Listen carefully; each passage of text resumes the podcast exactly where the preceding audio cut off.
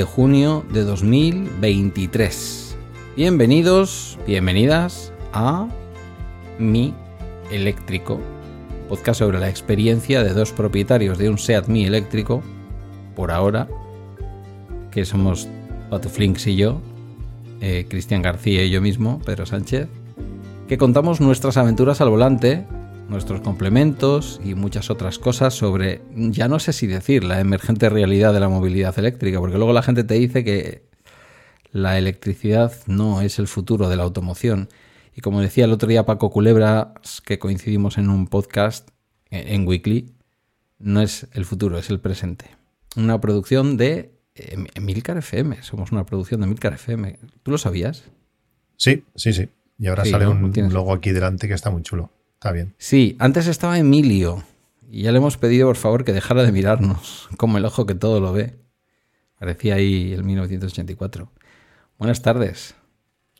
Buenas tardes, Pedro. Hoy te oigo un poquito más apagado de ese impulso del norte que, tienes siempre. Hoy te veo un pelín más, más flojo, pero seguro que te, animarás, te animarás durante, el podcast. Sí, vas a poner los dientes largos. ¿Qué vamos a hacer cuando, cuando grabemos esto y seamos propietarios de un vehículo distinto al Mi eléctrico? Ya te lo he dicho, quitar la I de la segunda I del Mi eléctrico y, que sea Mi eléctrico directamente.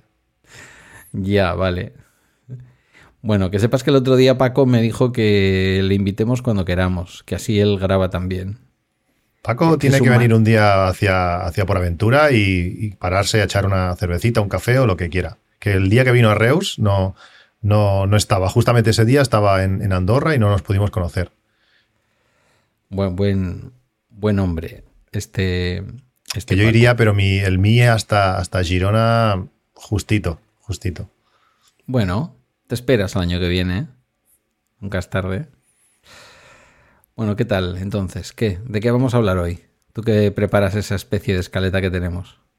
Bueno, un poquito de, Hace ya cuatro meses que no grabamos, cuatro meses del último capítulo, y en mi caso, pues han pasado pues, unas cuantas cosas. Eh, cuatro meses, pues bueno, aparte de subir bastantes veces a Barcelona, que, es... ¿Y, ganar la liga?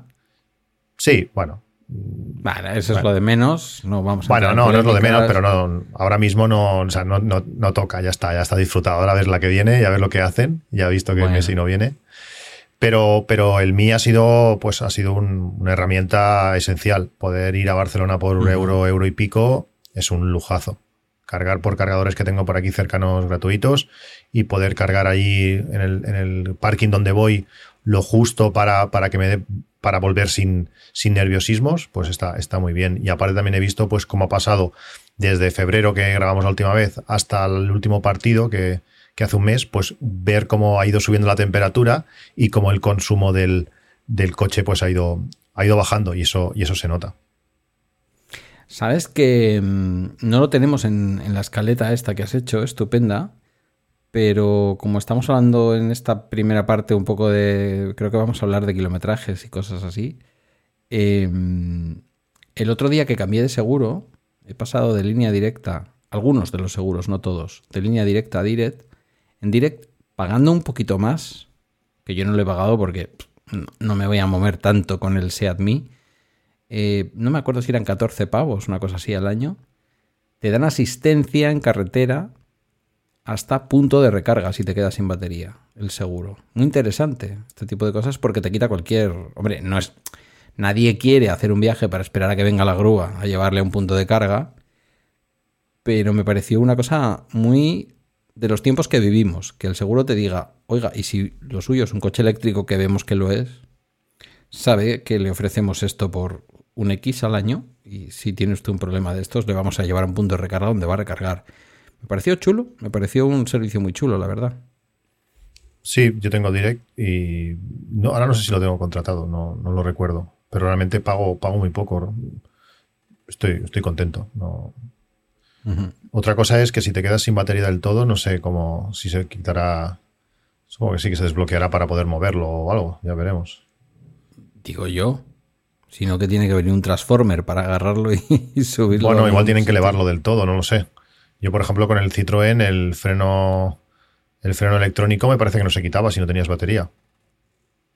Madre mía. Pues qué cosas, ¿no? Sí. Quiero decir que hasta la cerradura esta electrónica que he puesto yo, cuando se le acabe la batería de petaca, lo que hace el último estertor de la energía de la batería, eh, el sistema tiene la inteligencia suficiente para que su último consumo sea desbloquear la puerta. Eso hasta que el nivel de la batería falle y del 10 pase al 0 y, no te la libere. bueno, Pedro, pero vive, vive la ignorancia y sé feliz. Bueno, yo, yo vi muchos vídeos de YouTube, ¿vale? Y cogí, no la más barata, cogí la cerradura que me parecía mejor. Y lo que dice es eso. Es decir, que, bueno, también es verdad que llevo con ella no sé cuánto tiempo ya. Es verdad que yo abro y cierro menos que la media de la gente, pues porque al final Guillermo está aquí cada 15 días, pero luego soy yo solo el que abre por la mañana, cierra y como mucho lo hago cuatro veces al día. Me imagino que cuando te dicen que una, batería te va a durar cuatro, o sea, seis meses, se lo están diciendo pues a alguien que vive en cuatro en casa, entran y salen, tal y cual.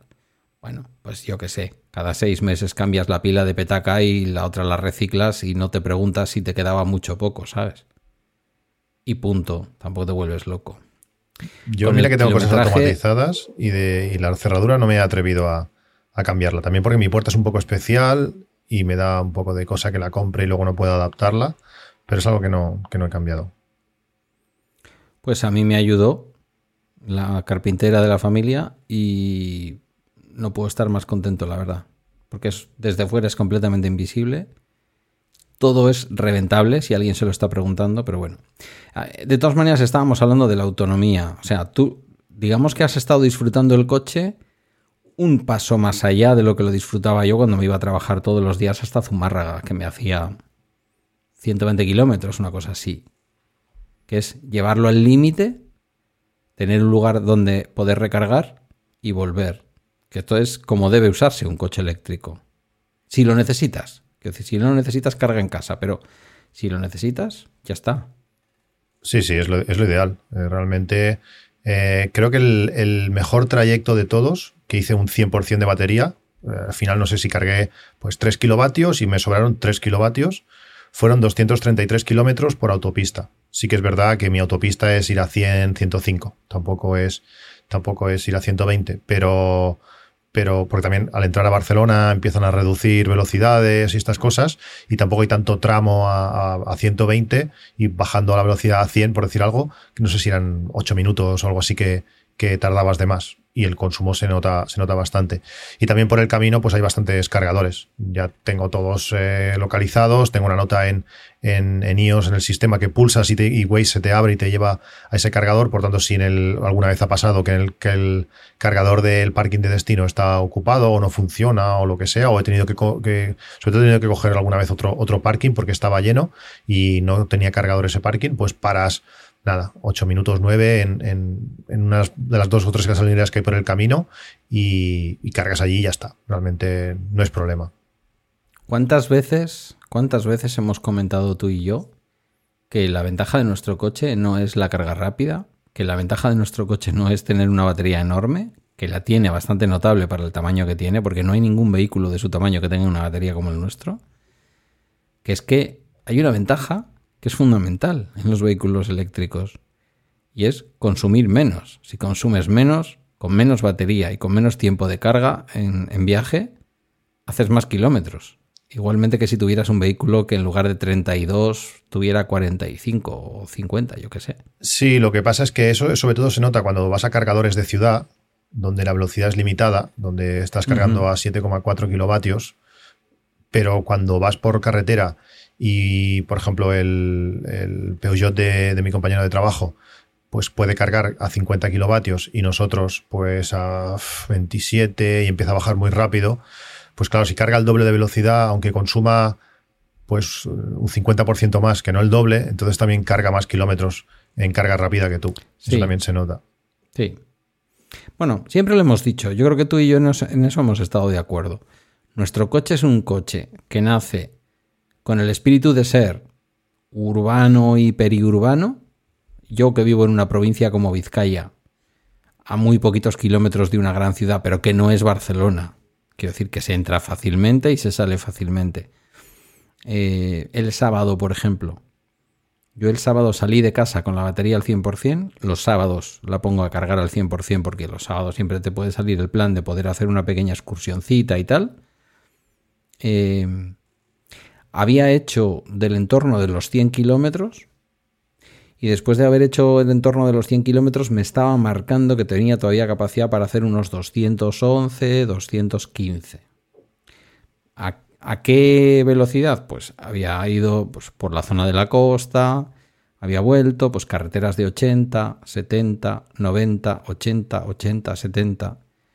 en ese contexto, nuestro coche tiene un kilometraje, una, autonomía, quiero decir, mm, brutal.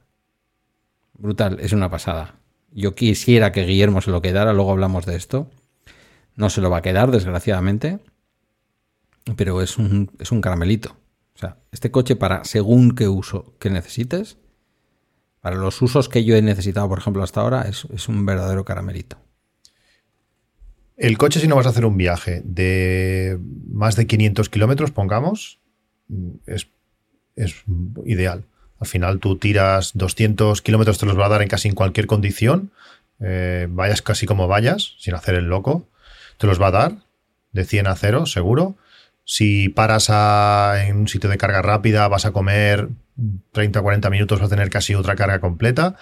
Y luego ya, sí, la siguiente carga ya sería demasiado. Todo desde ese rango de unos 400, 500 kilómetros. Luego, otro uso es el típico este de ir a Barcelona, ir a una ciudad que tengas a 200 kilómetros de casa, paras a hacer lo que tengas que hacer, una actividad, pues bueno, son tres o cuatro horas, vas al estadio, vas a, a lo que tengas que hacer, y cuando vuelves el coche ya está otra vez listo para volver a hacer 400 kilómetros en un día está bien. Fuera de eso, pues justo como tengas que ir acumulando cargas, la velocidad de carga cuando empieza a llenarse un poco se reduce bastante en carga rápida.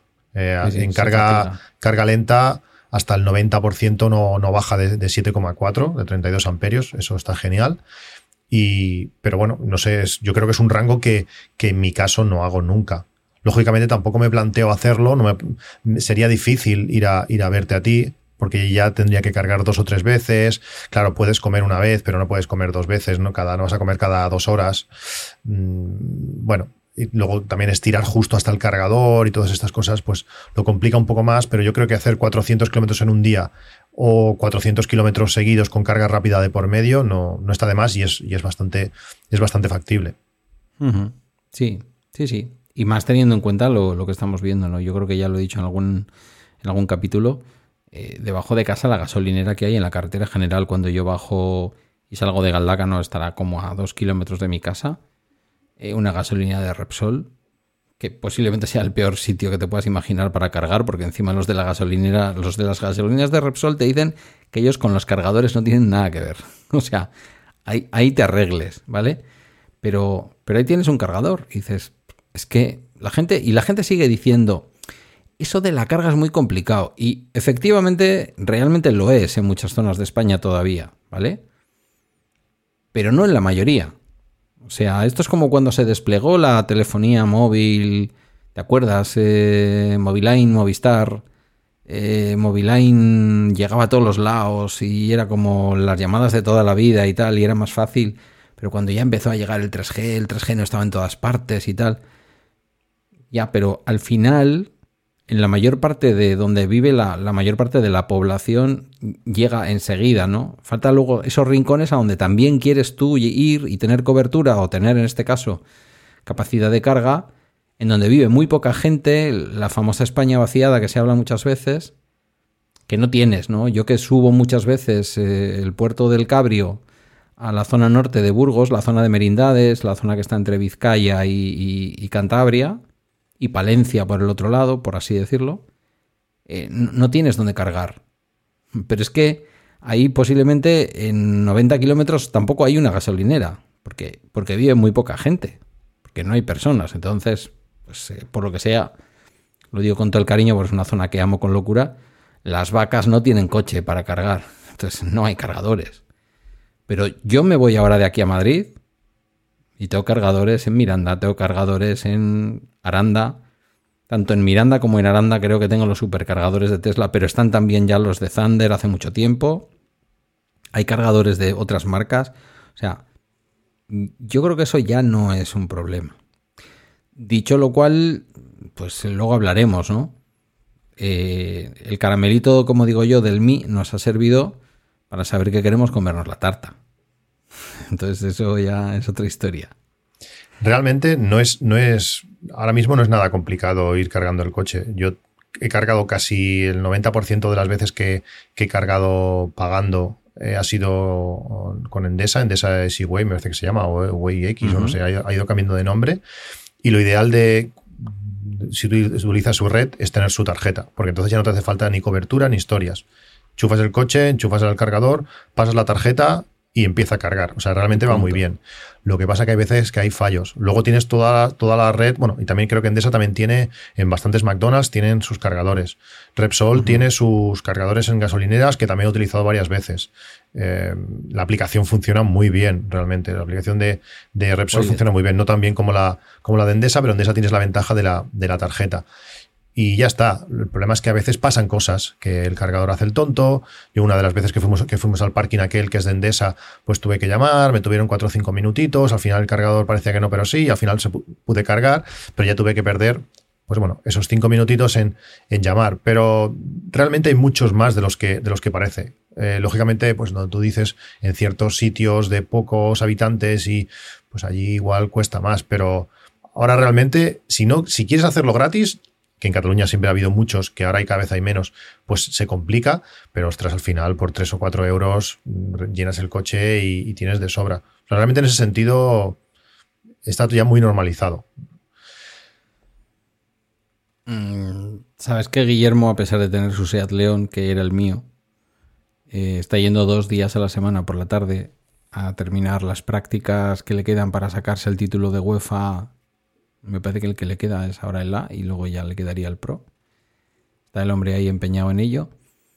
Y entonces yo esos días, martes y viernes, también cargo al 100%. Porque yo voy, vuelvo del curro y luego él vuelve a coger la misma autopista que yo y se queda como a mitad de camino. Precisamente en el pueblo, aparca a, nada, a un kilómetro de donde está el, el concesionario Tesla en Vizcaya. Que, a mí me pilla de camino en el curro también. Eh, claro, yo en el mío tengo además, eh, alguna vez lo he explicado, tengo un, una tarjeta de estas de pago de autopista que va colocada en el parabrisas. Eh, entonces el, por decirlo de alguna manera, va gratis por la autopista. Entonces, ahí está, me dejas el coche. Bueno, ve, ve, con cuidado porque realmente yo en ese coche no lo tengo declarado como conductor. Aquí mucha gente me va a decir, eres, un loco porque como pase algo, verás. Cierto, es cierto. Pero bueno, son dos tardes a la semana hasta finales de junio. Está encantado. Todo lo que me decía al principio, eh, ya me gustan los coches que cambian, que no sé qué, que no sé cuál. El otro día hablo con la pareja de su madre y me dice, ¡buah! Está flipado con el eléctrico. Digo, ah, no me dice nada, él muy sinvergüenza. ¿Y por qué no se lo queda? Porque es que no, no lo entiendo. Pues no lo sé, fíjate, yo hoy hablándolo con su novia, que tiene más sentido común, les has podido escuchar el otro día, eh, pues tampoco hacen nada por ello. No sé si es porque el Seat León, hombre, el Seat León es para ellos como una pequeña casa.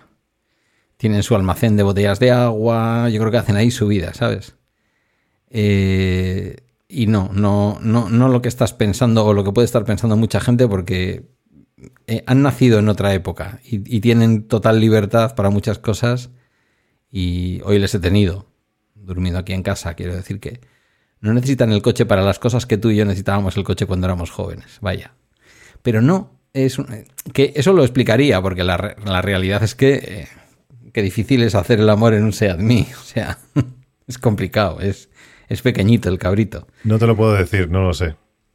Bueno, eh, bueno sí, luego ya, Luego ya sí eso. Eh, pero no, no es por eso, no sé. Yo creo que a él le gusta ahora todo el tema del cambio de marchas. Hay que reconocer que el, que el León tiene una estética y un paso por, por curva y tal muy macarra, muy de su edad. A pesar de que Guillermo conduce con mucha prudencia. Pero cuando va a lo práctico, cuando va a no quiero pagar gasofa, porque además la carga eléctrica, pues si son ese, si, es, si su viaje son ese día 20 céntimos más, los pago yo, ¿vale? Pero aunque les tuviera que pagar él, son 20 céntimos. no son posiblemente dos o tres pavos que podría costarle a él ir en el coche por no coger el transporte público, que también podría hacerlo. Eh, entonces yo le veo súper cómodo. Y a Oscar, a la pareja de su madre, le cuenta que está encantado. El otro día él no sabía que yo estaba abajo esperándole en el garaje y le vi entrar. O sea, se hizo la curva de entrada al garaje como un verdadero macarra, porque claro, él está acostumbrado a tener que andar vigilando la anchura del león y con el Mi, pues es como casi como un, como un biciclo, ¿sabes? Una cosa súper... Bueno, lo que tú y yo sabemos, que se mete como, como una culebrilla por cualquier hueco, ¿no? Es una maravilla. Y luego, pues sí, me gusta meter marchas, ya, sí, sí, pero te encanta estar en una cuesta. Lo hemos, es que es, el clásico que hemos comentado tú y yo un mogollón de veces, ¿no? Esa fuerza desde cero que tienes es una pasada. Entonces, yo sé que está contento. Y yo también es verdad que ese riesgo, digamos, de dejarle unos días que vea el coche y que se dé cuenta, pues lo he corrido porque a mí me encantaría. A mí me cuesta pasta realmente que el crío me diga el año que viene, cuando yo me vaya a desprender del Seat Mi, ahí está. Eh, vende el Seat León que me quedo el Mi. A mí eso me cuesta 7, 8 mil pavos. Pero sinceramente, los daría por muy bien empleados para no verle a él primero, conduciendo un vehículo mm, de térmico y en segundo lugar, y en su caso, siendo un chaval estudiante, no estar pendiente todos los meses de que 100 pavos de su dinero se van a gasoil, ¿sabes? Porque la gasolina, ¿quién la paga? ¿Él? Sí, la gasolina la paga él, hombre. Su madre y yo hablamos de que ahora tiene un coche y tal. Entonces eh, ha habido ahí una pequeña subidilla. Sobre todo además este año que el equipo en el que ha estado no le pagaba tan bien como ha estado cobrando en el pasado por ser entrenador, ¿no? Él venía de tener igual 270 pavos o así de ingresos por entrenar a tener este año nada más que 100. Entonces le hemos tenido que mejorar evidentemente la paga. Pero él me lo dijo un día muy de una manera muy muy, como muy madura. Me dice, joder, Aita, es que yo tengo una suerte de la leche. Todos mis amigos están pidiendo el coche a sus padres. Y les dejan siempre el segundo coche, el coche que está ya un poco para el desguace, ¿sabes? Pues un Opel Corsa que van ahí como metidos en una latilla, un Opel Corsa de 20 años. Y claro, sale Guillermo con un coche que todavía no ha hecho los 10, los hará ahora en julio. Blanco impecable, que yo justo antes de comprarme el Seat Mii, ¿te acuerdas que lo he contado alguna vez? Lo pulí, le cambié la correa de transmisión, lo dejé como para venderlo. Lo dejé que me ofrecieron 8.000 pavos por él. Y dije, no, son para mí, es para mi hijo el coche. Pero a mí me encantaría, me encantaría eso, me encantaría saber que se lo queda.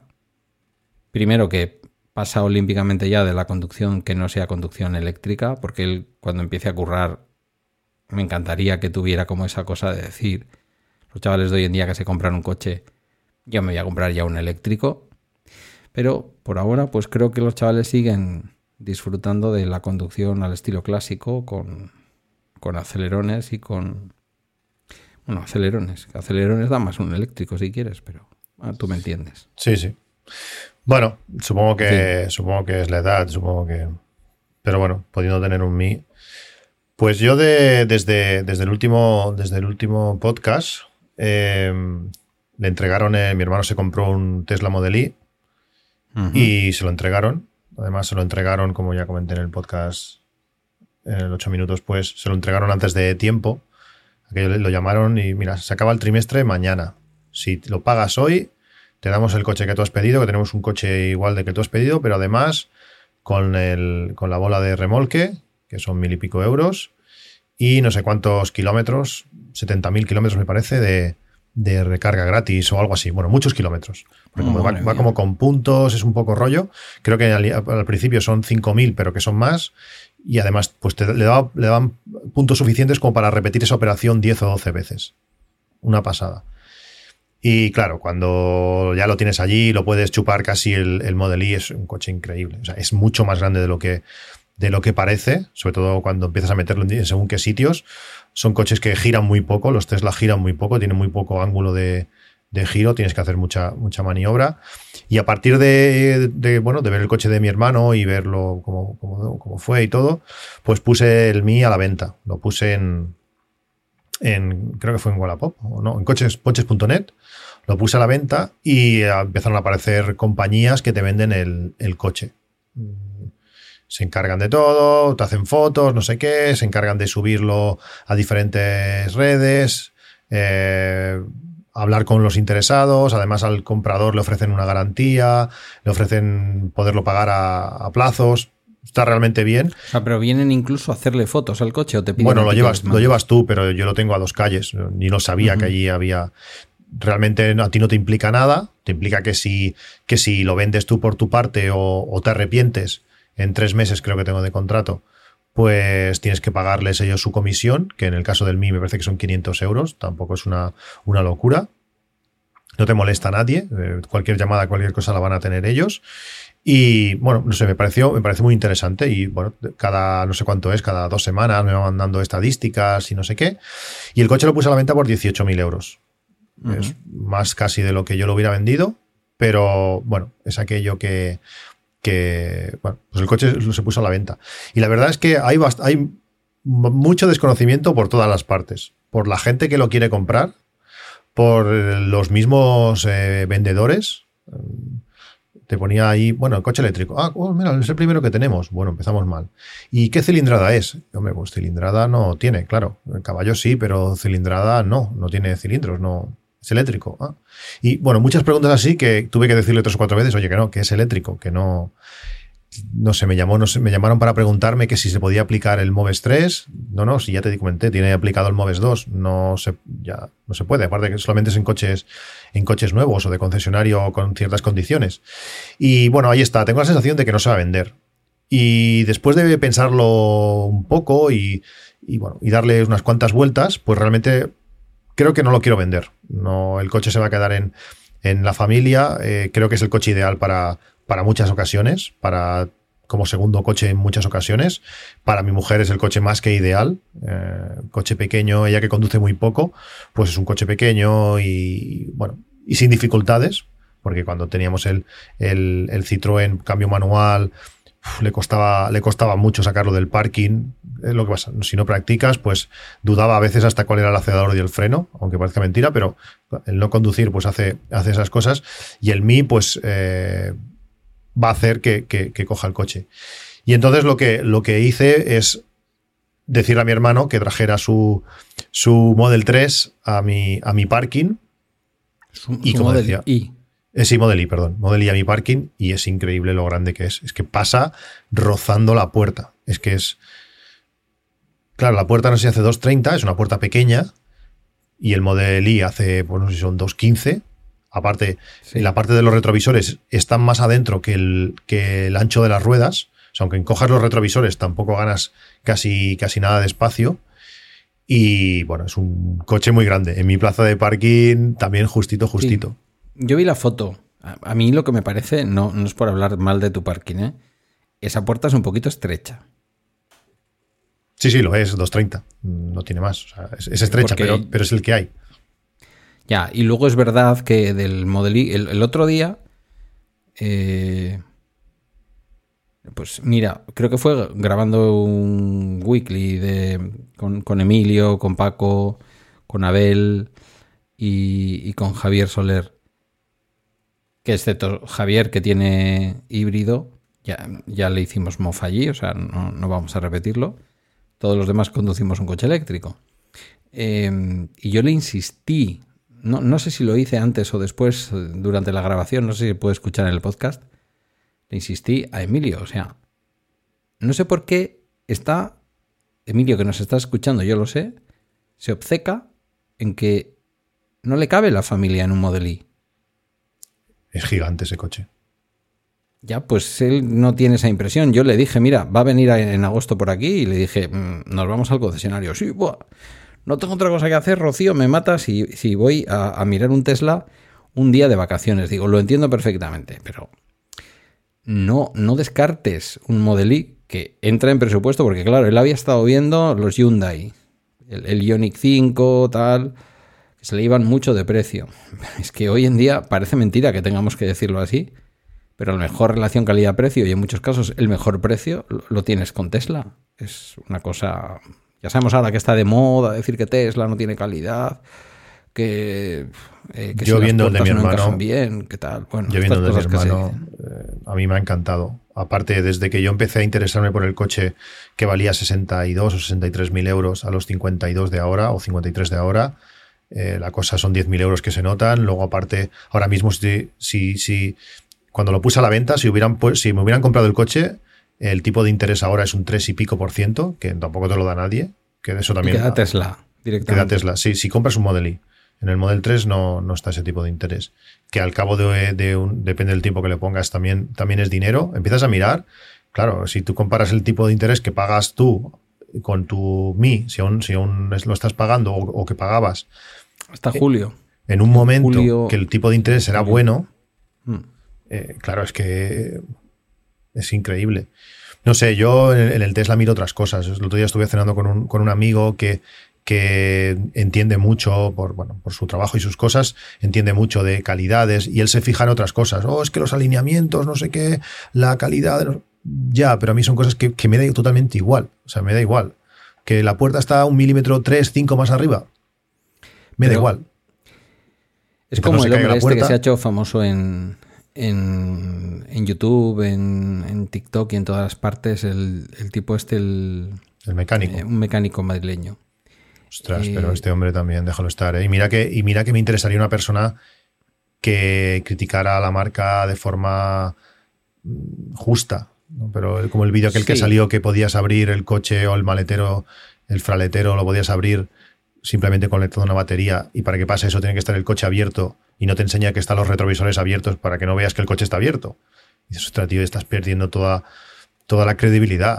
Eh, bueno, yo lo he visto hacer em, algún vídeo a medias con, este, ¿cómo se llama? El de todos eléctricos. Sí, con Lars, pero en aquel vídeo, bueno, pero después, bueno, no sé, no sé, me sabe muy mal, ¿eh? porque me gustaría pues una persona que, hiciese con, que hiciese crítica, pues con, con, razón, que, pero cuando ves cosas que sabes que no son así y, las está enseñando verdades a medias, cosas. Yo, yo, no tengo ninguna duda, lo he dicho además, ¿eh? creo que lo he dicho incluso en algún bala extra. Yo no, yo no tengo ninguna duda de que la industria tradicional del automóvil, recordemos que está ya funcionando hace más de un año la factoría de Alemania, si no me equivoco, no me acuerdo ahora cuándo empezó, pero ya lleva como un año por ahí. Eh, y ellos han marcado también, por ejemplo, en el, en el Model I, clarísimamente, que se hace en Alemania, clarísimamente una diferencia, ¿vale? Todo el mundo, todo el mundo, incluido este tipo, vienen a decir que los coches que están saliendo de Alemania tienen otra historia, tienen muchos más milímetros o lo que sea que se mide de pintura, de grosor de pintura, tal y cual. Yo digo, a ver, ¿tienes alguna duda con la pintura del coche? Ningún problema. Pagas un poco más y te compras el rojo, que es doble capa, que le llaman, por lo menos en el Model 3, que es el que yo estoy mirando, ya te lo adelanto y ya está. Y ya está. Quiero decir, te, te quitas un problema. Dices, bueno, pero estoy limitado a un color. Ese es el color rojo, que es como un granate, no me gusta. Pues cómprate otro, yo qué sé. Repíntalo. El taller donde Guillermo ha pintado ya dos veces dos pequeños rocetones que le ha hecho al león han sido 300 pavos cada rocetón, pues yo qué sé, te tienes que gastar 1500 pavos. Ese es el problema. El problema final de calidad de un Tesla es que la pintura tiene menos micras de lo que tiene que tener, eh, bajo tu punto de vista, que va a saltar antes la pintura. Yo no sé cuál es tu experiencia, Cristian, pero mi experiencia con los últimos coches que he tenido, sobre todo el Seat León, que es blanco y que por debajo evidentemente no es blanco, porque con el, con el Golf la cosa no era tan clara, era un gris oscuro y todo pasaba mucho más desapercibido. Pero con el blanco, piedrita, ya estaba, picada. picadita en la pintura.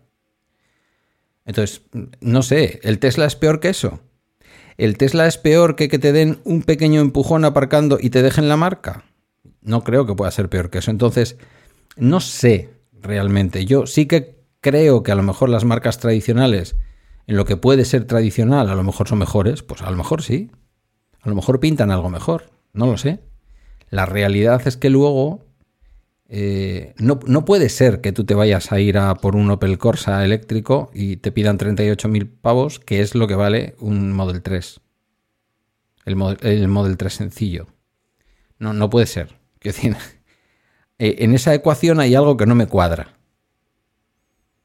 Y alguien dirá, pues porque son muy malos los Teslas y los hacen sin ninguna calidad y en China. Pues lo mismo es eso. Pero tiene que tener mucha calidad un Opel Corsa. Y no lo sé, me parece que la comunicación, el mundo de la comunicación va muy por modas. Había que meterse con Volkswagen porque trucaba el tema del famoso Dieselgate. Y luego resulta que prácticamente todas las marcas mentían de la misma manera. Esto alguna vez lo he hablado yo con Gerardo en Mecánica Pod. Eh, ahora toca decir esto de Tesla, pero sinceramente yo creo que ninguna duda. Pero ninguna duda, ¿eh? Incluso el Model 3, que es el más castigado por todo este tipo de comentarios, para mí, ninguna duda. No, lo sé. Tesla tiene muchísimas ventajas con los demás, con los demás fabricantes. Eh, a mí me sorprende que gente que sabe mucho no, no lo vea. El otro día fui a una historia que el, tío se reía porque Tesla vendiendo eh, un tercio de lo que vende Ford, las acciones de Tesla valgan tres veces o diez veces más que, Ford. Y a veces eh, hay que ver un paso más. Es como, por ejemplo, porque Apple vale más que, Samsung cuando Samsung vende muchos más teléfonos que, que Apple, por decir algo. si hace algo el mercado de valores y tú que a tu manera y con tus productos en su momento cuando nos has hablado de ello y yo con los míos, un poco más conservadores a veces, o con una, o con una metodología distinta, que últimamente nos hemos metido también un poco en la cosa de cómo sacarle a la banca lo que la banca no quiere darte, eh, sabemos que al final, no sé cómo decirte, o sea, mm, tú tienes que, tú tienes que saber que la acción de, un, de una empresa no cotiza por lo que la empresa es. Cotiza en parte por lo que la empresa es. Esto me, esto me lo explica Guillermo un montón de veces.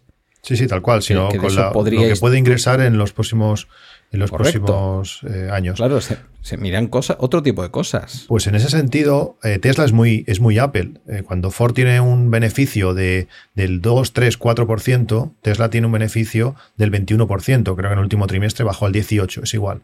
Porque está todo basado en la eficiencia, no tiene intermediarios, mientras que Ford, por ejemplo, tiene pues eh, Ford España, el concesionario, el no sé qué, y toda esta gente del medio cobra. Cuando tú ves todas estas cosas, eso hace que Ford en cada coche pierda dinero, y con el, con el Mustang pierde muchísimo dinero, es increíble. Pues cuando ves todo esto con que el eléctrico, quieres decir. Sí, sí, con el Mustang eléctrico. Cuando tú ves. cochazo Dicho sea de paso. Sí, sí, es un coche muy chulo, un coche muy chulo.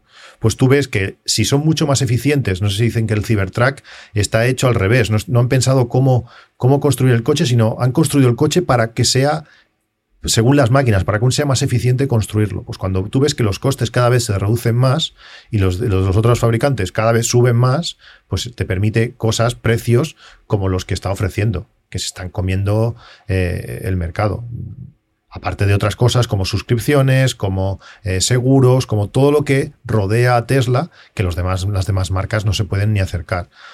Veremos BID cuando, cuando realmente se implante en España. A mí no es una cosa que me da bastante miedo. Si Tesla ya tienes el problema de que son cosas que no hay muchos concesionarios, que no hay muchos mecánicos que sean capaces de, de tocarlos y estas cosas, pues con coches chinos, pues me da bastante miedo porque al final no son coches. Eh, alguien, el otro día leía a uno que estaban, estaban cortando hierbas o árboles o ramas en el borde de la carretera, una desbrozadora, no sé qué, saltó, saltó una rama y golpeó, golpeó el coche y rompió, le rompió el cristal. Son cosas que, pasan, los coches se mueven, hay gente, hay despistos, al final vas a tener que ir a arreglarlo. Y mm, bueno, que no haya sitio donde hacerlo cerca, pues para mí eso, es, es, un problema. Pues si con Tesla ya lo es, en coches chinos yo creo que aún va a ser, aún, lo va a ser más. Eh, bueno, ya te digo, al final tú cuando compras un, coche tienes que valorar pues qué, qué, le estás pidiendo a ese coche. Y para mí la parte Lógicamente la estética me, es importante, me gusta, pero yo le pido otras cosas. Le pido que un coche comprado en 2019, un Model 3 eh, comprado en 2019, ahora sea otro coche. Las actualizaciones de software le hayan metido, le hayan metido la alarma que tienen, le hayan metido opciones nuevas, no sé qué. Nuestro Seat Mi de aquí 10 años tendrá las mismas opciones que tiene, que tiene ahora. Que, se actualice el coche tres veces cada, cada mes o cada no sé cuánto se actualiza, pues eso también tiene, tiene un precio, por ya no hablar de potencia, por no hablar de otras muchísimas cosas y ventajas que tiene, que tiene Tesla. Mm, bueno, al final cada uno tiene, cada uno tiene que elegir. Luego también el tema de, Emilio, pues claro, al final su hija ya creo que es ya es más mayor, pero los otros dos igual necesitan eh, sillita con ISOFIX, entonces la cosa ya se limita un poco más. Eh, mi hermano tiene un Model I y va a tener tres niños ahora. Mm, sobrado.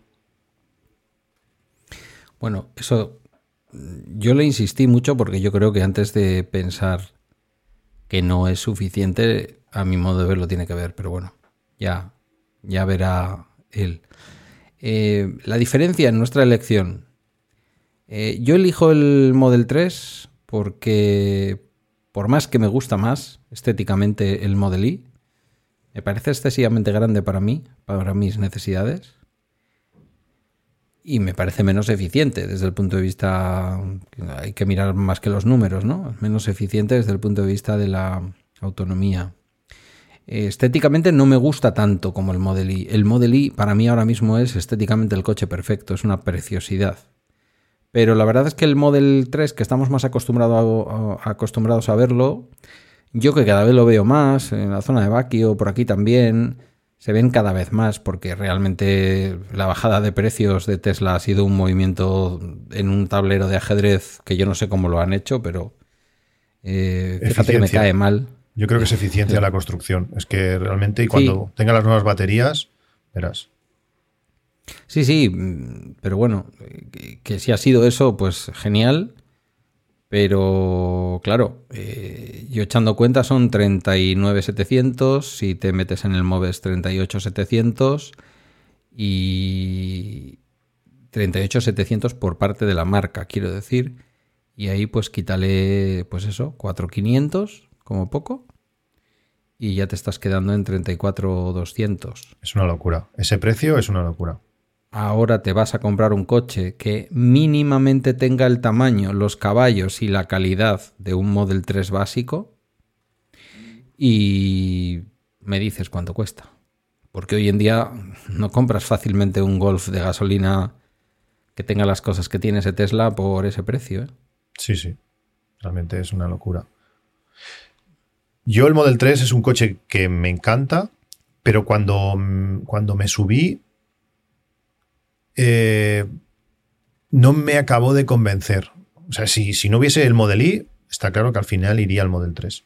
Pero a mí no me, no me, gusta demasiado la, altura del coche. Eh, tener que tirarme dentro, que estar así, meterme un poco agachado, no me, no me acaba de gustar.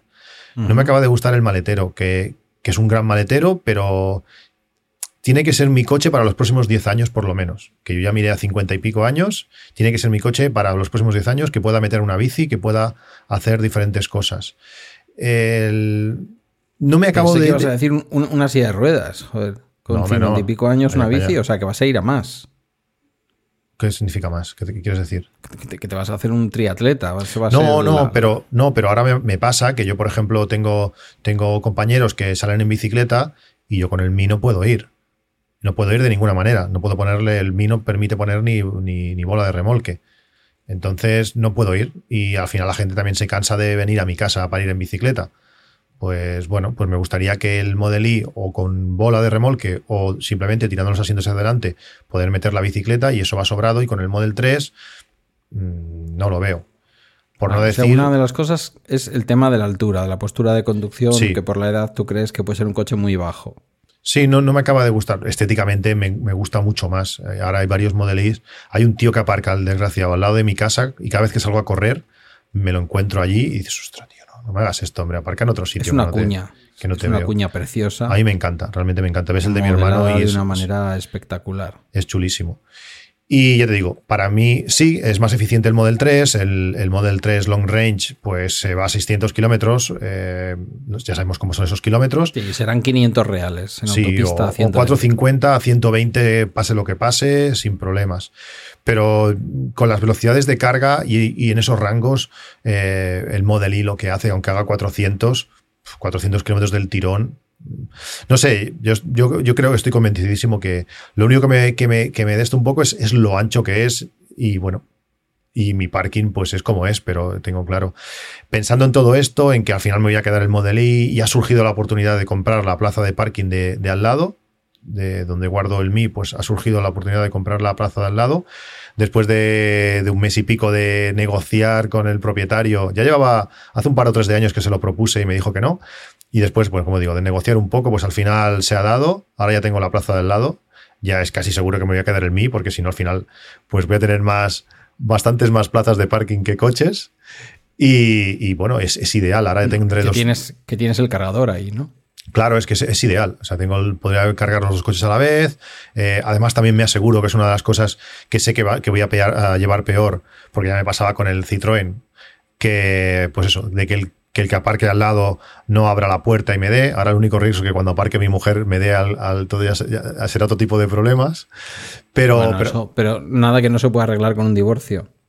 Eh, casi prefiero pelearme con el vecino, ¿eh? ya te digo. Pero sí que podría aparcar pues un poquito más separado, podré, bueno, pues esas cosas que, tener dos plazas contiguas pues es, lo suyo.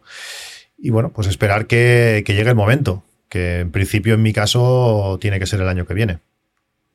Yo que la conozco, la verdad es que sí, es mejor pelearse con el vecino, porque ella no sale perdiendo mucho, pero tú sales perdiendo demasiado. Sí, y aparte los seguros, si te das entre tú mismo, igual no les gusta demasiado. No, no, no, ahí los seguros no, no hay cobertura, no, no, no suelen responder mucho, la verdad. Eh, yo ya sabes que tengo, tengo en medio una columna, pero tengo también las dos plazas. Tuve la ocasión y evidentemente para mí fue clave que pudiera ser al lado de la otra, porque sabía que tarde o temprano iba a tener eléctrico. Eh, a mí lo que me van a faltar son plazas, quiero decir, porque sinceramente me va a doler mucho desprenderme del Seat y voy a intentar por todos los medios que se quede en la familia. Eh, nadie me va a poder pagar lo que vale el coche. Que esto es una cosa que se dice mucho, pero que en el caso de este coche es una realidad enorme. Es decir, nadie me va a poder pagar lo que vale este coche, porque al final yo ya va a ser un coche de cuarto año. Eh, no sé cómo te está yendo a ti la batería, si tú has notado eh, que, tiene una pérdida grande o no. Yo que no mido las cosas, que lo hago todo a ojo, yo diría que no he notado nada. Es verdad que hasta ahora no he cargado prácticamente más que una vez a la semana el coche al 100%. Me he movido siempre por encima del 20, siempre por debajo del 80, incluso del 70. Mm, yo veo un coche que, chico, no, le estoy viendo ningún signo de vejez. Eh, la tiene, la tiene seguro. El problema es cómo hace SEAT eh, para, cuantificar, para cuantificar eso.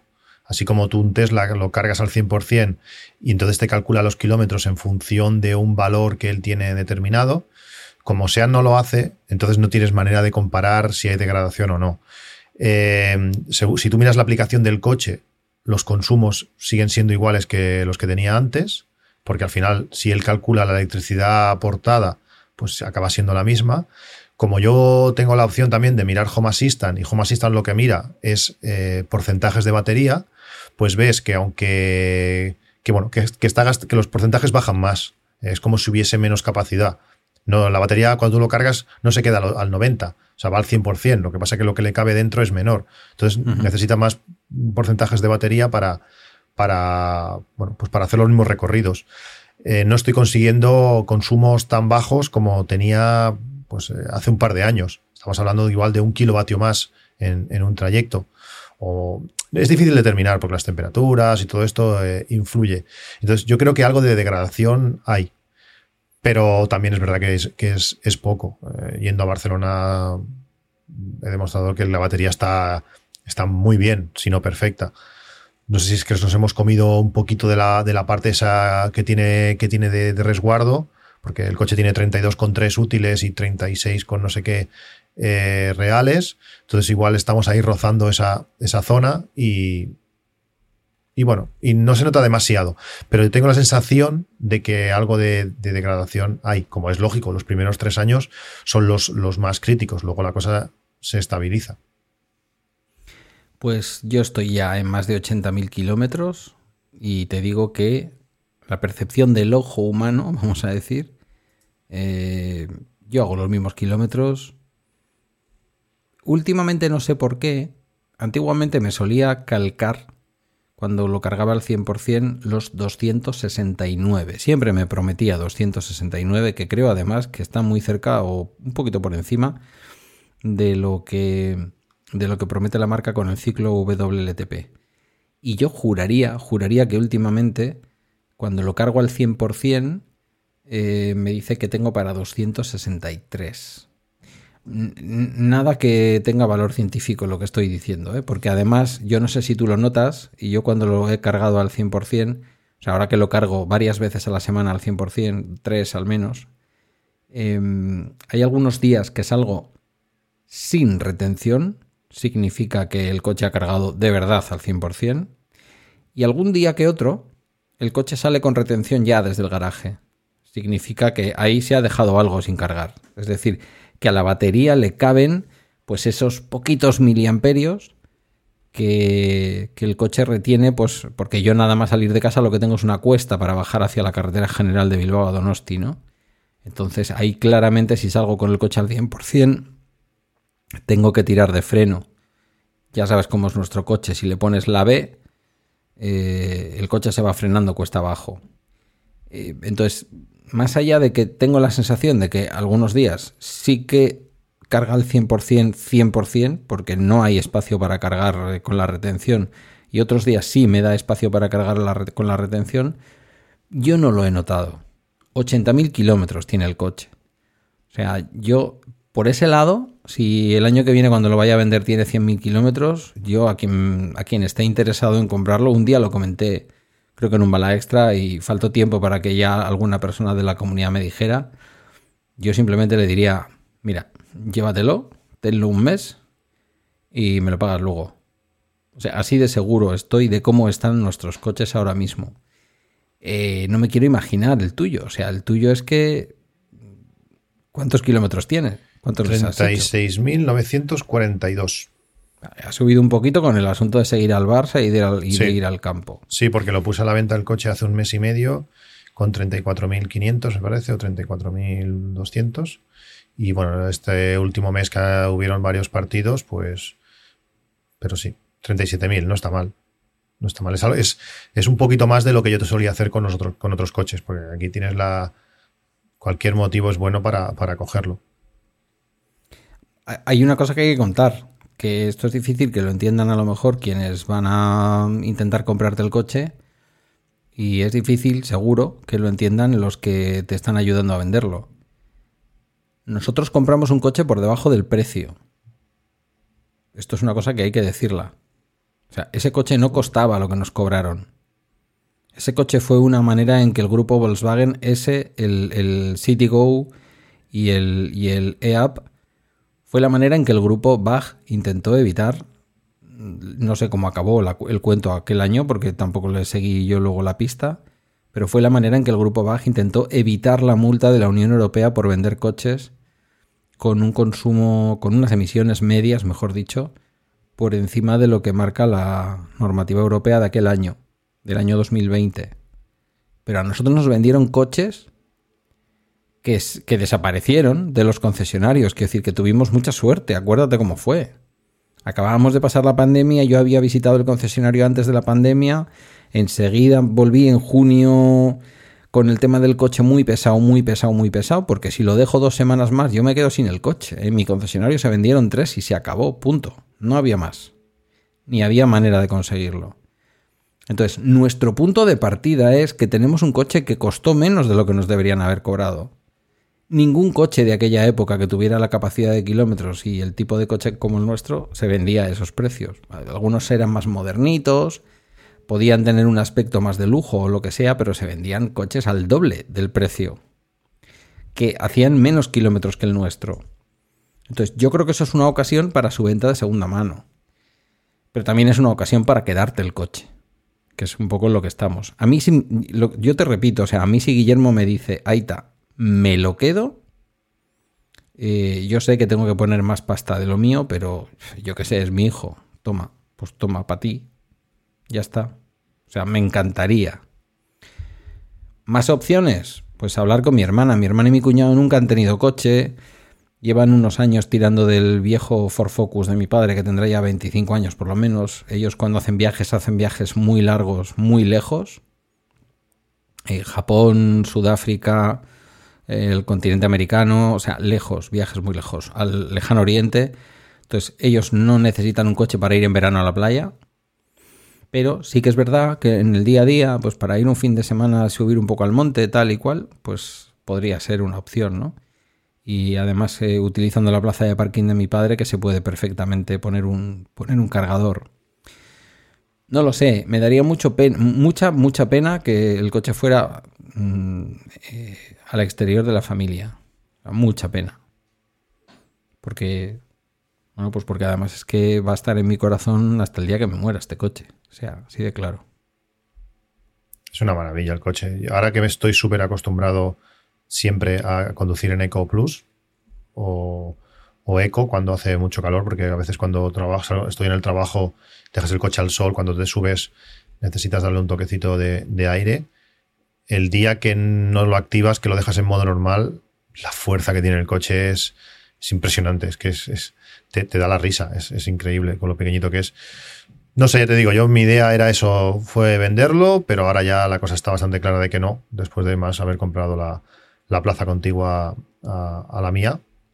Y a esperar eso al año que viene, a, a, poder ser antes de que el coche de mi hermano haga un año, eh, porque como ahora vuelven a tener enlaces afiliados los, los Tesla, pues si alguien se compra un coche con tu enlace afiliado, al que te da ese enlace, pues le amplían eh, el tiempo de, para poder gastar los puntos. Y como a mi hermano le dieron tantos puntos, pues también es una pena, porque ahora va a tener el tercer hijo, no va a ser la mejor época para, para viajar. Yo en cuanto tenga el coche vamos a movernos por, por toda Europa. Eh, si más y si tengo kilómetros que gastar, cualquier excusa va a ser buena para, ir a verte, para ir a Galicia, para ir a...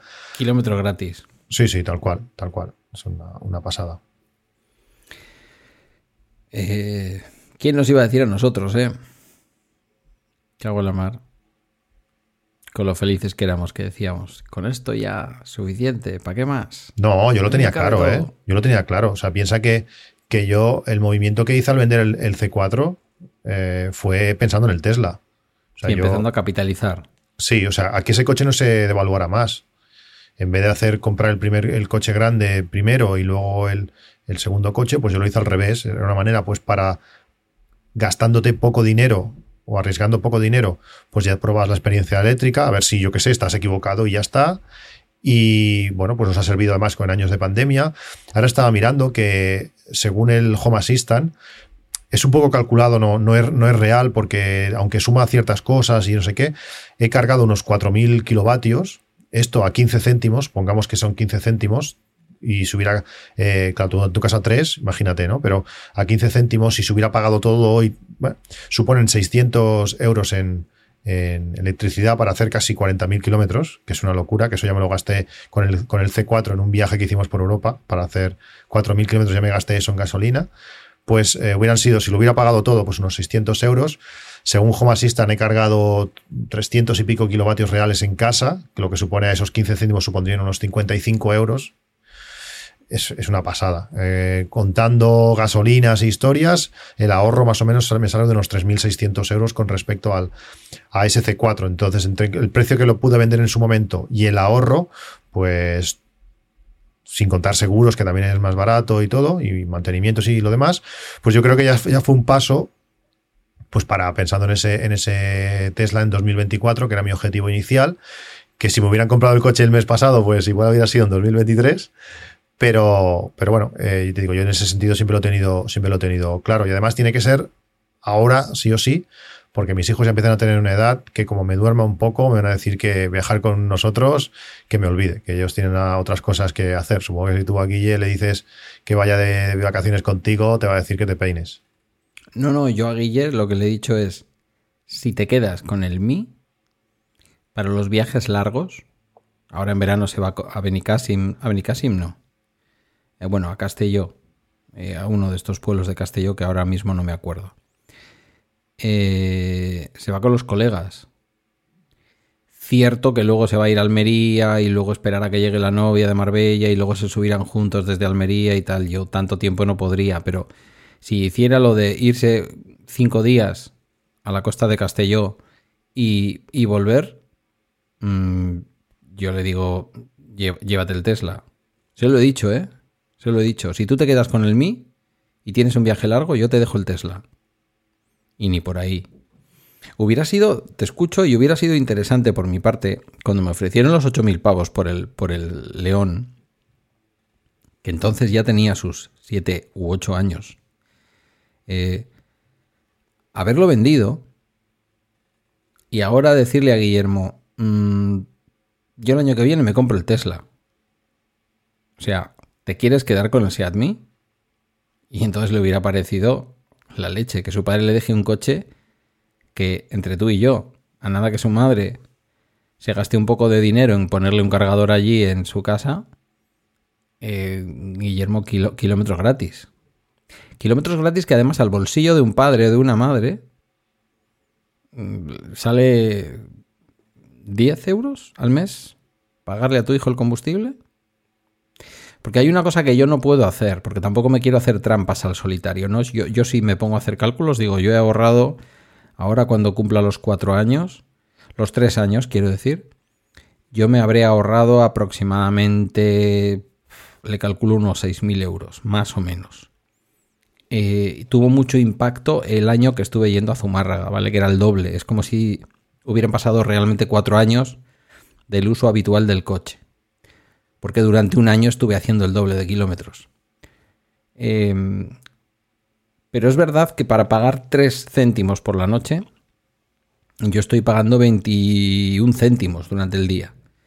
Entonces, eh, mi gasto real, tú que lo mides todo, mi gasto real sería restarle a esos 21 céntimos de consumo en horario diurno lo que ha venido siendo la típica tarifa de eh, le cobramos el kilovatio al mismo precio durante todo el día, que ha estado en 16, 15, depende de en qué momento te han, te han pillado los... ya, eh, pero piensa que también has desviado consumo, quitando el coche. Habrás desviado consumo a la noche a un precio, la, la, el la nevera, también, esas horas también sigue gastando a un precio irrisorio. No es fácil de calcular esto. No, no, no es fácil. No es fácil. Por eso, lo que, por eso te iba a proponer una fórmula muy de Pedro para, contar esto, ¿no? No es fácil como porque, como tú muy bien dices, eh, yo pongo las lavadoras a la noche, ¿vale? Mi lavadora es silenciosa y la pongo a una hora en la que puede que estés insomne y escuches mi lavadora a lo lejos. Pero no es esto de que la lavadora acaba a las 12 de la noche o que la lavadora eh, acaba a las 7 de la mañana, ¿sabes? Mi lavadora funciona unas horas en las que la gente está dormida y no la oye. Yo he preguntado a los vecinos en algún momento, al, vecino de abajo y así, y nadie oye la lavadora porque, insisto, en su momento además es que yo soy muy pesado para estas cosas. Me compré una Siemens, especialmente una Bosch, quiero decir, especialmente silenciosa, tal y cual. El lavaplatos, el lavaplatos no lo escucho yo ni cuando estoy en casa. O sea, el lavaplatos está puesto en esta pared que da aquí, al lado de donde estamos grabando, y yo puedo tener el lavaplatos ahora funcionando y tú no lo escuchas. O sea, es silencioso, no lo siguiente. Este sí que es un Siemens. Entonces yo he derivado mucho consumo a la noche. Pero al final, la mejor manera es coger, eh, coger las facturas, ver los consumos que hacía antes ver lo que pagaba antes por esos consumos. Es verdad que ha habido un aumento del precio de la energía, Pero aún habiendo habido un aumento del precio de la energía, yo estoy en torno, depende del mes, en torno a 14, 16, 18 euros por encima de mi consumo habitual de electricidad. Entonces, eso es lo que me cuesta a mí, la energía de mi coche. Sea que la, nevera consume ahora más o no lo sé, pero en el peor de los casos, eso es lo que me supone a mí ir todos los días y volver a trabajar, cuando antes eran unos 200 a 230 en gasoil. Antes de que ocurriera todo lo que ha ocurrido y de que se pusiera el precio del gasoil como llegó a estar. Que ahí ambos dos estuvimos ganando mucho dinero. No porque no subiera la luz, sino porque realmente el combustible fósil subió muchísimo más que la energía eléctrica. Entonces yo por ese lado es uno de mis aciertos financieros de mi vida haberme comprado este coche. Pues si eso, le sumas, si eso le sumas a la casualidad de, instalar placas solares justo antes de todo esto, claro, ya claro. alucinas. Sí, sí, claro, lo tuyo ya es el, el no más. Entonces, Mm, a mí me fascina pasarme un sábado por ahí entero haciendo kilómetros, kilómetros, kilómetros y kilómetros, llegar a casa y pensar, todo esto, que hubiera sido pues, 15 o 20 pavos de, combustible en un sábado haciendo nada, una actividad normal de ir por ahí, acercarte a un riachuelo, eh, hacer un pequeño camino por algún sitio, eh, salir de tu provincia. Mm, yo llego a casa y digo, eh, entre 90 céntimos y euro y medio. Me da igual. Tómalo por donde quieras. Quiero decir, menos que un café. Lo hemos dicho muchas veces. La movilidad eléctrica no consigue, no consiste en ahorrar pasta. Porque además, hoy por hoy todavía los coches eléctricos valen más. Valen algo más. ¿eh? Antes hablábamos de lo que vale hoy un Tesla Model 3. Pero bueno, han estado valiendo más. Cuando el Tesla Model 3 también valía 7.000 pavos más, en eso estábamos. Pero realmente también es una variable.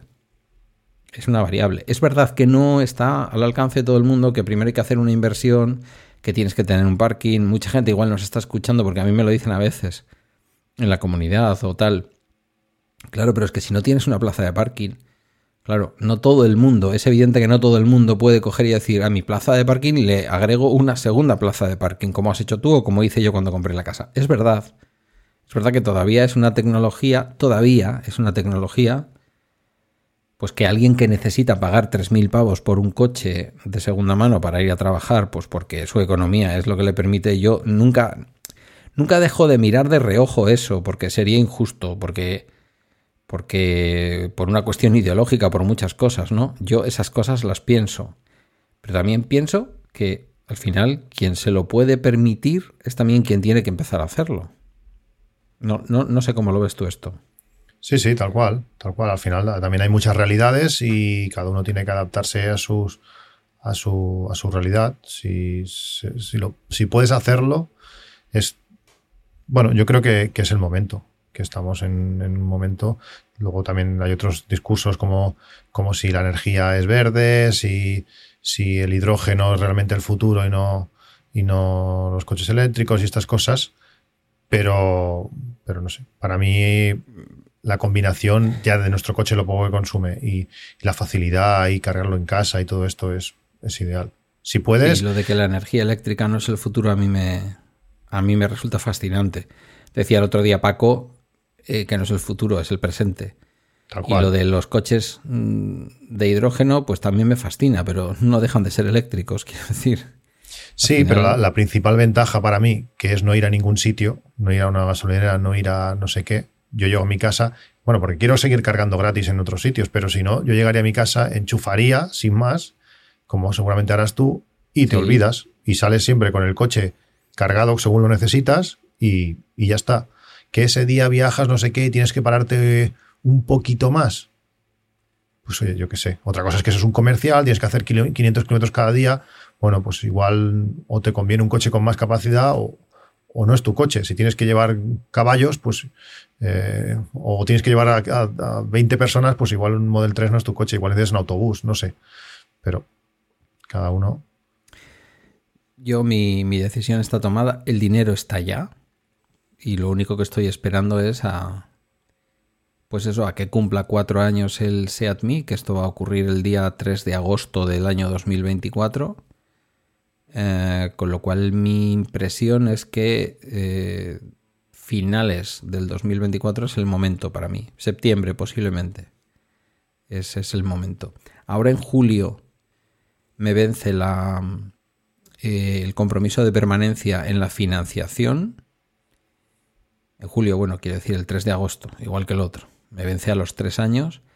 Pagaré la última cuota, creo que a comienzos de julio. Y luego lo que me toca ya es liquidar. Tengo que hablar con Volkswagen Finance Services y decirle, señoras, señores, mm, me hagan la última cuota, que esa la pago todo de golpe. A ver con, a ver con qué historias te salen, porque esta gente. Bueno, ya tuve la pelea al principio. La pelea gorda fue al principio cuando me habían metido en la financiación, el seguro y una serie de cosas. ¿Te regalamos el seguro? ¿Cómo que me regalan el seguro? Bueno, si me regalan el seguro, bien. Y de pronto veo que no, no me regalan el seguro. Me habían aumentado el precio del coche y el seguro iba financiado. Pero ¿cómo voy a financiar yo a cuatro años el seguro del primer año del coche? ¿Estamos locos? yo creo que la, palabra es no te regalamos, es te incluimos el seguro. Porque yo cuando firmé con la Citroën me decían sí, eso. claro mira, con, esta, si te haces eh, la financiación, te incluimos el, seguro. ah, sí. Ah, pues sí, vale, bien. En mi caso no fue seguro, fue que fue, eh, no sé si pelear las, las multas o algo así, no me acuerdo. Había tres o cuatro conceptos, empezaron a meter cosas allí. En mi caso eran tres seguros. Seguro de vida, seguro de... O sea, cosas que yo no había solicitado en ningún caso, ¿no? Pero lo que tú dices, juegan con las palabras. Te incluimos el seguro. A ver, explícamelo bien explícamelo bien porque estoy haciendo una compra, estoy emocionado y no me lo. Y, no, pero les llamé y les dije. Eh, no, yo estos tres conceptos quiero echarlos para atrás ya, ahora mismo. Me dijeron, vale, vale, eh, usted tiene derecho a. No me acuerdo cómo le llaman a esto. Tiene derecho, como si lo hubiera comprado online, algo parecido. Eh, tiene derecho en los primeros 14 días a. Desistimiento. Sí, a desistir, efectivamente, un desistimiento. Y no, no me dieron problemas. Simplemente que tuve que estar atento y entrar en mi espacio de la Volkswagen Financial Services, que ponen mogollón de problemas para entrar, que las contraseñas a veces no funcionan, tienes que estar todo el rato rescatando contraseñas. Y tú me conoces, soy un poco. Eh, a veces soy un poco mm, caótico, pero te puedes imaginar que una contraseña que has metido en tu, en tu gestor de contraseñas de iCloud no falla. O sea, quiero decir, no, si usted me está diciendo que esta no es la contraseña, yo le digo que algo está haciendo usted. Ahora la han cambiado y tienes que elegir tu marca para entrar en la en el espacio de la financiera de Volkswagen. Tienes que decirle si eres de SEA, de no sé qué, y te manda otra página web y de pronto en esa página web no funciona tu usuario y tu contraseña. Bueno, yo llamaré al teléfono y les diré buenas.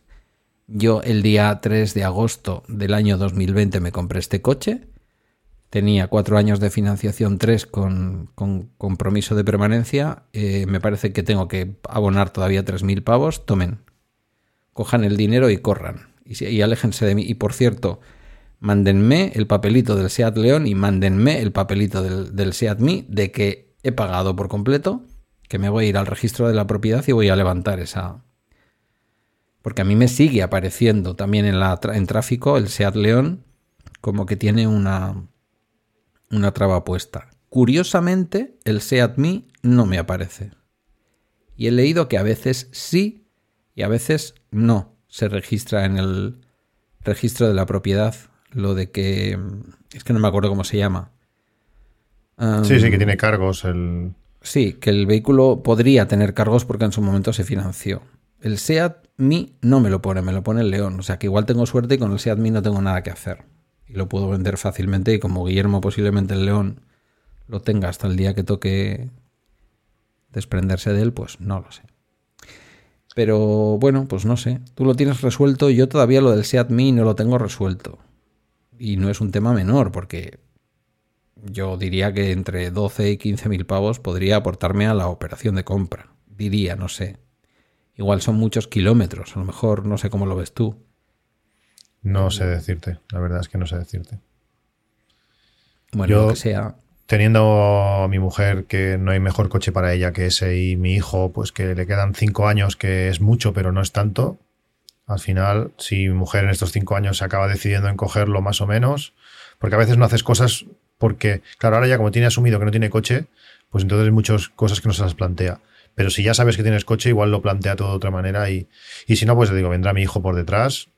Y, Bueno, y, y tú mismo, quiero decir que si tienes el sí, Mi, sí, sí, no tienes por qué ir a trabajar todos los días con el Tesla. Ya. Sin embargo, cuando vayas a ver al, al equipo al campo, Sí, pero ves, eso es una, una- un- una de las historias que como el año que viene jugarán en, en Montjuic, Montjuic, pues no iré a verlo y, y me va a fastidiar, porque si el año que viene jugasen de nuevo en el Camp Nou, la cosa sería diferente. Igual no me hubiera esperado 2024. Yo creo que es algo que tienes que hacer por tus oyentes, que los tienes y mucho en Madrid. Yo creo que lo que tienes que empezar es ir al Bernabéu todos los fines de semana que toque. Uf, Con no un Tesla. No, es igual, es igual. Piensa que ir a Barcelona me suponen siete horas, ¿eh? Ir a ver el Barça. ¿Sí? Sí, siete horas. Siete Imagínate ir al. Bernabéu. Sí, porque claro, tienes que. Primero que si juegan los domingos, ese bonito horario de domingos a las 9, es la operación retorno. Hay unas Uh. colas de la hostia. El Barça Madrid, entré a mi, me senté en mi asiento faltando dos minutos para que pitara el árbitro. O sea, fue justísimo. Y creo que salía a las cinco y media de la tarde de casa. Imagínate. Entrada a la Ujú. diagonal, había un tapón allí increíble. Pues claro, yo me voy de aquí, pues eso, dos o tres horas antes, eh, llegas al parking, eh, vas andando hasta el estadio, las dos horas de partido, vas andando de nuevo al estadio, salir un poco de Barcelona y bajar. O sea, a mí me suponen siete horas ir al Bernabéu, imagínate. Me gustaría, ¿eh? es, un, es un estadio precioso y, con la nueva reforma que le han hecho tiene que ser espectacular. Pero pilla lejos, Madrid a mí me pilla lejos. No sé si cinco o seis horas de coche a velocidades legales. Y para, regalarles los oídos a, a los, a los merengues que nos escuchan, ni aunque tú y yo seamos del Real Madrid, eh, ver a un equipo como el Real Madrid en, en el Bernabéu, en un buen partido, que te digo yo, en un equipo de Champions, contra un equipo de Champions o contra un equipo tal, eh, eso debe de ser que aunque no seas del Madrid, aunque no seamos del Real Madrid, hombre, hay cosas que hay que reconocer que son espectáculos futbolísticos. Sí, sí, sí. El deporte en directo es espectacular. Otra cosa es que quieras que pierdan o lo que sea. Pero, pero Bueno. la- las veces que he estado en el Bernabéu, Otra aluciné. cosa es que- a ver, que lo estoy te lo estoy poniendo a huevo para que quedes bien con la audiencia madridista. No, hombre, a ver. eh, hay gente, no sé, hay gente muy así que no, yo allí no voy en la vida. En el trabajo hay uno que es muy del Madrid y vive al lado de- del Camp Nou y él no piensa pisar el estadio en su.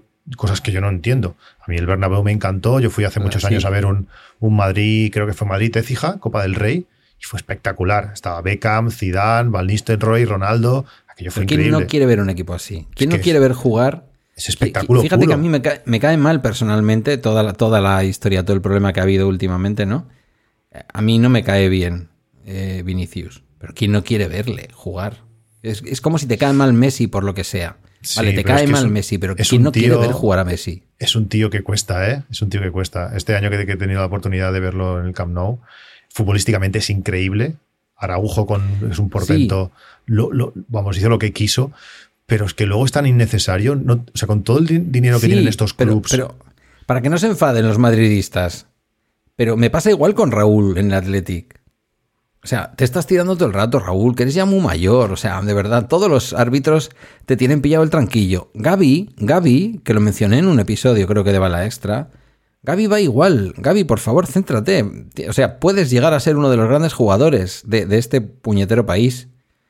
Déjate gusta, de estar no me- todo el día rozándote con todos los contrarios. No me gusta Gaby. Le- Pero ¿no menos- te parece esto también? Sí, sí, sí, sí. Pero. Pero. Es decir, que, que- aunque uno, que, que aunque sea de tu equipo, estas cosas se ven, aunque sea un jugador de tu equipo. Digo yo, ¿eh? No sé, igual. sí, igual sí, sí, hay. Eh, por no enfocarlo en Vinicius, que me parece que. que No, y, menos con lo que, y menos con lo que ha pasado, aunque también se ha hecho de bueno, esto pero mucha historia. ¿eh? ya Pero no es racismo. O sea, al final es igual, es un tema aparte que, que la sociedad tiene que pensárselo. Pero a mí lo que me sorprende es que clubs tan grandes, con tanto dinero, eh, no haya alguien que le diga a una persona, oye, ¿ves esto que todas estas cosas que has estado haciendo? Mirando al público sobre todo, no lo hagas. No lo hagas, no hace falta. No, tú dedícate a lo tuyo, que, que lo haces muy bien. Ya una cosa es tirarse, no tirarse, que de estos hay un montón. Pero, pero no hace falta.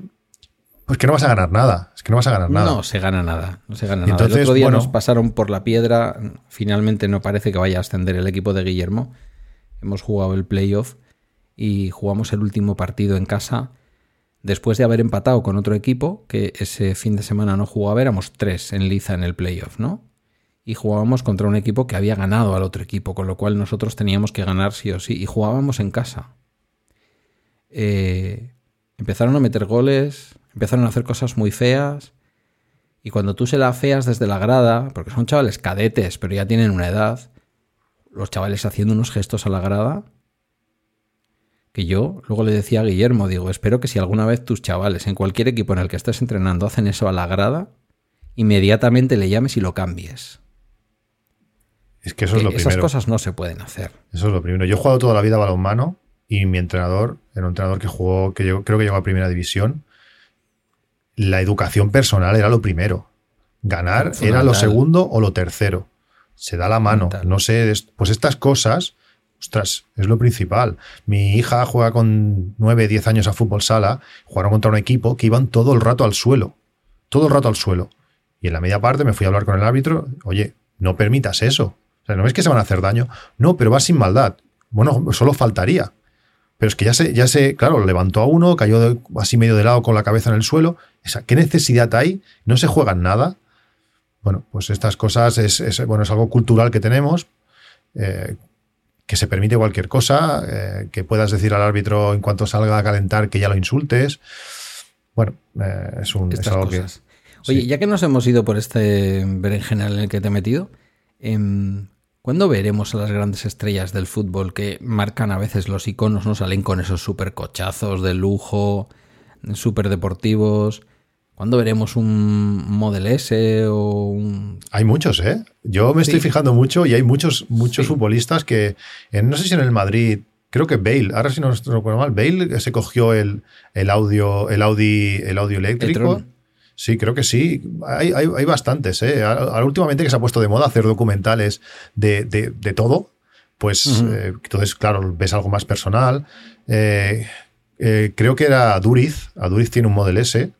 O tenía en el, en el documental que, que, hicieron, tenía un Model S cuando se lesionó, lo llevaba la mujer al médico que estaba al lado de Lezama o no sé, y tenía un Model S. Bueno, hay, hay bastantes. Margasol, por pues ejemplo. era temprano en aquella época, ¿eh? porque cuando Durez estuvo lesionado, el Model S era todavía una cosa muy. Sí, fue el año que nos marcó aquel golazo de chilena. Ah, ¿Eh? vaya, vaya partido, ojo, ¿eh? la última, la única pelota casi que tocó, increíble. Bueno, pues hay, hay bastantes. Lo que pasa es que, bueno, mm, también son gente joven, que también el ruido, el no sé qué bueno, no sé. Eh, es, algo, es algo cultural que tenemos que cambiar el chip todos. Eh, ojalá que retransmitieran antes, igual que hacen con la Fórmula 3 y la Fórmula 2, ojalá retransmitieran, que se retransmite, pero no sé por dónde, yo no la veo en Dazón, no sé dónde la pueden estar dando. La Fórmula E, porque es una pasada. No sé qué decirte, ¿eh? y no sé, porque a veces... eso, mm, bueno, no me gusta mucho la Fórmula 1 ya en sí, Sí. Lo he hablado con mucha gente o lo he discutido con mucha gente porque también mucho, hay mucho fanático o, gente muy, muy, muy aficionada que a mí eso me parece bastante escalestri, que hay poca, lo veo poca emoción, así como en las motos, que tampoco las veo demasiado, se adelantan 50 veces en la Fórmula 1, si el coche es bueno, ya hay está. mucha estrategia. Hay mucha sí, pero tú a Verstappen. Una enorme diferencia, ¿no? A Verstappen ya le puedes poner la estrategia que tú quieras, que sabes que ese tío va a ganar. Ese tío se va a cargar la Fórmula 1, como, como no le hagan algo, se la va a cargar. Sí, pero Verstappen pues tiene lo que tenía Alonso en su época, es decir, el coche perfecto y un gran piloto. Alonso, que todos estos años ha estado ahí, que parecía que abandonaba la Fórmula 1, luego arrastrándose. En el momento en que ha tenido un coche competitivo, mira dónde está, quiero decir. Sí, sí, el tío es un máquina. Está en la pista, está pensando lo de fuera, está avisando al ingeniero de no sé qué. es increíble. Pero en cuanto al espectáculo, pues el que no te gusta. Que, el ruido, el ruido también hace mucho. Es una, es como los grandes eléctricos, le, bueno, Tesla no, pero Porsche, por ejemplo, le, pone ruido. Cuando aceleras, que haga, que haga ruido acelerar, simulando motores. Y esa parte la, entiendo. En cuanto al espectáculo, el ruido también, también hace. Sí, sí. Bueno, yo el año pasado que vi un rally, una subida de montaña aquí en Euskadi, pues eh, es verdad Que una de las cosas chulas es ver a los coches que suben, que van petardeando, que en el momento en que retienen petardean, que les sale el fuego por el... Es que si el coche en vez de pasar a 67 pasa a 74 porque el eléctrico tira más, pero hace... Pues no es lo mismo que pasar ahí dándolo... Pues no es lo mismo. O sea, al final al espectador le da igual la velocidad real del, del coche. Bueno, o sea que tú al final vas a optar por el Y, yo le llamo Y, ¿vale? Es, por molestar. Eh, por el Model I, por una cuestión de espacio. Y, yo optaré, si Dios quiere, que diría mi abuela, por el Model 3 por una cuestión de eficiencia. Tú entiendes, ¿no? Que un tío como yo, que ya tiene los hijos criados y que mi coche, como mucho, mucho, mucho, mucho, puede venir alguna amiga o algún amigo. Pues, ¿Para qué quiero lo otro? Sí, yo también me lo he planteado, ¿eh? porque el Model 3 al final es eso, es mucho más eficiente, pero el problema es que el Model I es muy grande, es que el, desgraciado es muy grande, es muy ancho, es muy ancho, porque yo pensaba que solamente era más alto, no, no, no, es más ancho que el Model 3. Y entonces en las ciudades, en los aparcamientos, en todo esto, a veces los ves y los que están un poquito salidos. Lo único que haría que no me compras un Model Y es que desde ahora hasta que llegue el momento de comprarlo, Tesla anuncie un coche más compacto que cumpla un poco, que sea la, mitad entre uno y el otro. Y entonces mm, me lo plantearía. Habría que, habría que verlo. Un compacto dices que ocupara entre el Model 3 y el Model I. Sí, que no sea tan bajito como el Model 3, pero que fuese un poquito menos ancho y un pelín menos largo. Tú das por descontado que el famoso coche de los 25.000 dólares tiene que tener un puntito sub, porque es lo que se vende. No, no sub, pero es que el Model 3 es muy bajito. El Model 3. Que yo no me he montado, ¿eh? que no me he querido montar, no he querido ir al, no he querido ir al concesionario, pero igual me monto y digo, hostia, yo aquí no, me, yo aquí no entro y salgo. Pues yo te recomiendo que si lo tienes cerca, que pidas una prueba de conducción de los dos, tal cual, ahora, y ya te haces la idea y ya está. Sí, pero si me hago una prueba de conducción ahora, eh, no, no. He conducido, he conducido Teslas dos o tres veces y, y, sí, claro, dices, ostras, pero no pasa nada, te puedes seguir con tu Mi. Peor era subirte en el, en el Citroën, ¿sabes? Cuando la primera, el primero que, conduce, que conduje, además fue un performance, que me dijo el tío, además era un, hay un, el supercargador de Tesla de aquí, de la provincia de Tarragona, es un, hotel, eh, restaurante precioso, que se llama La Boella, y tiene a la entrada, tiene un camino de, no sé, igual debe tener pues 300 metros de olivos, pero súper estrechito, y dimos toda la vuelta, paramos, cuando ya estamos llegando, paramos al principio de, ese camino y me dijo, ahora pisa como si se acabara el mundo. Y daba miedo, entre lo estrecho que era aquello y la potencia que tenía el performance, daba miedo, increíble. Y me, y me subí en mi, en mi Citroën y dije, madre mía, madre mía. Pero con el Mi, pues tiene alguna de las cosas que tiene, que tiene de manera de conducir y eso, que tiene el Model 3. Y bueno, te puedes esperar. Yo creo que el año que viene, por estas fechas, estaremos paladeando la miel. Porque tú, tú viste el coche un poquito antes y yo un poquito después, pero nada, fueron días. Estaremos ahí, yo creo que con la chequera preparada. Veremos, veremos. Yo tengo el dinero apartado, ¿eh? Yo lo he dicho no, yo mi enfoque, mi enfoque es distinto. Yo sí puedo, yo sí puedo tener el dinero yo, seguramente lo financiaré si me cuadran los números, porque mi intención es que pueda generar más de lo que, esos intereses me provoquen. Esa es mi idea, ya veremos. Ah, pero porque tú eres un tío ahora echado para adelante con tus finanzas. Yo soy, me he vuelto más conservador. Yo tengo 55 tacos, al fin y al cabo. ¿Te saco más de 10? ¿10 te saco? ¿11? ¿12? Bueno, eso del 80. 12. 12 años. Entonces tú todavía tienes recorrido. A ti te quedan de 10 a 15 años todavía para jugar un poco con tu dinero. Eh, ¿Nos queda algo? No, yo lo dejaré aquí, que ya me están haciendo señas de algo de la cena o no sé qué. ¿La cena? ¿Pero qué hora es? ¿De qué estamos hablando? madre mía! Sí, sí. Claro, es que los catalanes cenáis muy pronto. No, que los niños, yo no, los niños se tienen que acostar que mañana hay cole. Vale. Porque claro, una cosa es a la hora que, que, les dices que se acuesten y otra cosa es la hora que se acuestan. Oh, que si ahora los dientes, que si ahora voy al lavabo tres veces, que si ahora no sé qué. Diles que estabas conmigo y salúdalos a todos de mi parte, especialmente ponme a los pies de tu señora. Sí, no sé si lo has visto entrar, que allí está, ha sacado la cabeza. La he visto, la he visto ya a lo lejos, sí, la he visto ya a lo lejos.